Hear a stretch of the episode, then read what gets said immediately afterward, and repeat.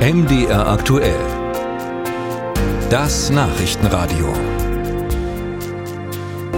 Die politische Landschaft in Deutschland verändert sich gerade in bemerkenswerter Weise. Denn erstmals stellt die AfD einen Landrat und damit einen kommunalen Spitzenvertreter.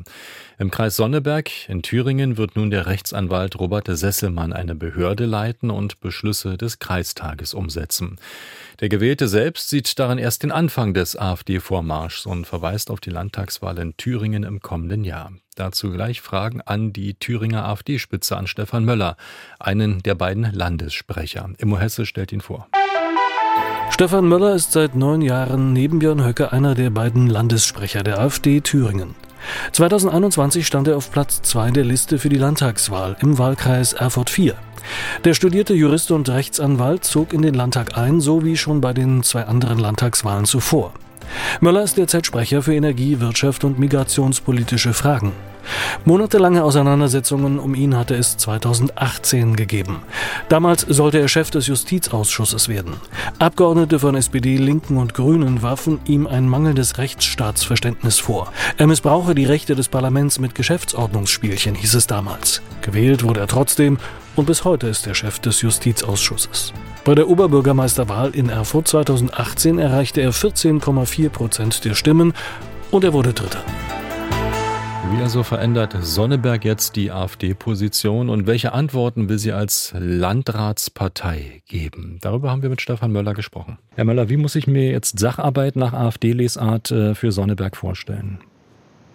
Naja, uns bietet natürlich ähm, dieser Wahlsieg eine ganze Menge neuer strategischer, politischer Optionen und erlangen nun das erste Mal die Möglichkeit, eben äh, den Chef der Landkreisverwaltung zu stellen, der natürlich durchaus auch Einfluss hat, zum Beispiel im Bereich der Migrationskrise. Wie geht man damit um? Da besteht durchaus die Möglichkeit, zum Beispiel im Wege der entsprechenden Unterbringung dafür zu sorgen, dass die Kontaktmöglichkeiten und damit auch das Potenzial der normalen Bevölkerung auf den Senkel zu gehen und auch friedlichen Asylbewerbern auf den Senkel zu gehen, minimiert wird. Und das ist durchaus Realpolitik im Sinne der AfD.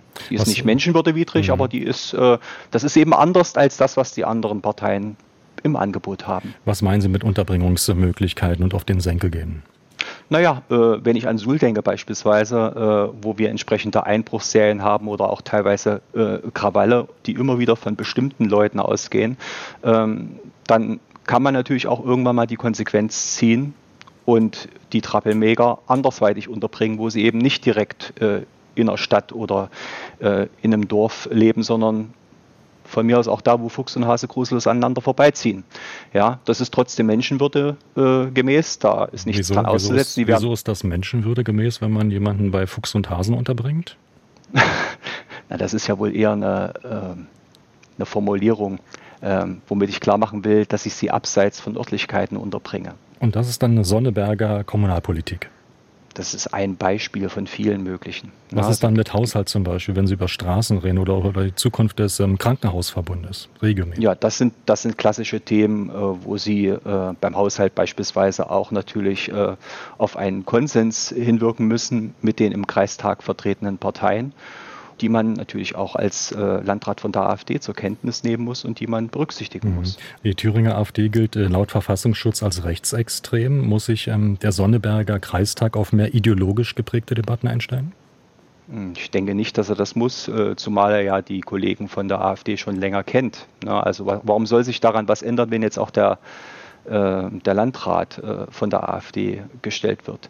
Also es gibt üblicherweise auf der kommunalen Ebene immer Gesprächskanäle zwischen anderen Parteien, übrigens nicht nur zur CDU, sondern ja auch äh, wie wir das in Hildburghausen beispielsweise festgestellt haben, äh, zur SPD beispielsweise. Ne? Und äh, es bieten sich uns neue Optionen, ne? auch neue Erkenntnisgewinne, keine Frage. Welchen Erkenntnisgewinn würden Sie da ganz oben ansiedeln?